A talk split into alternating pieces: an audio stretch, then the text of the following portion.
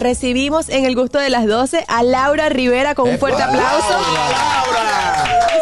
Quiero saber, Laura, eh, que nos hable un poquito de esos inicios y cómo fue la transición de, de Tribu del Sol a solista.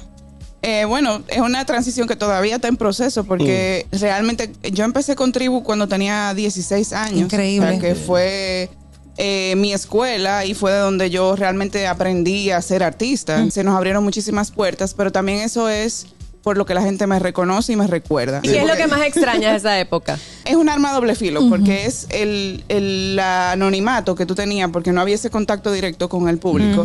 Te resguardaba un poco, ¿verdad? De lo que eran las críticas, de lo que era lo que la gente pensaba de ti. Pero por otro lado, eso te conecta con el mundo entero. Entonces, extraño un poco comprar los discos y, y- y escuchar discos completos, que ya eso no se hace. ¿Y tú crees que va a volver eh, la etapa de bandas de rock en español?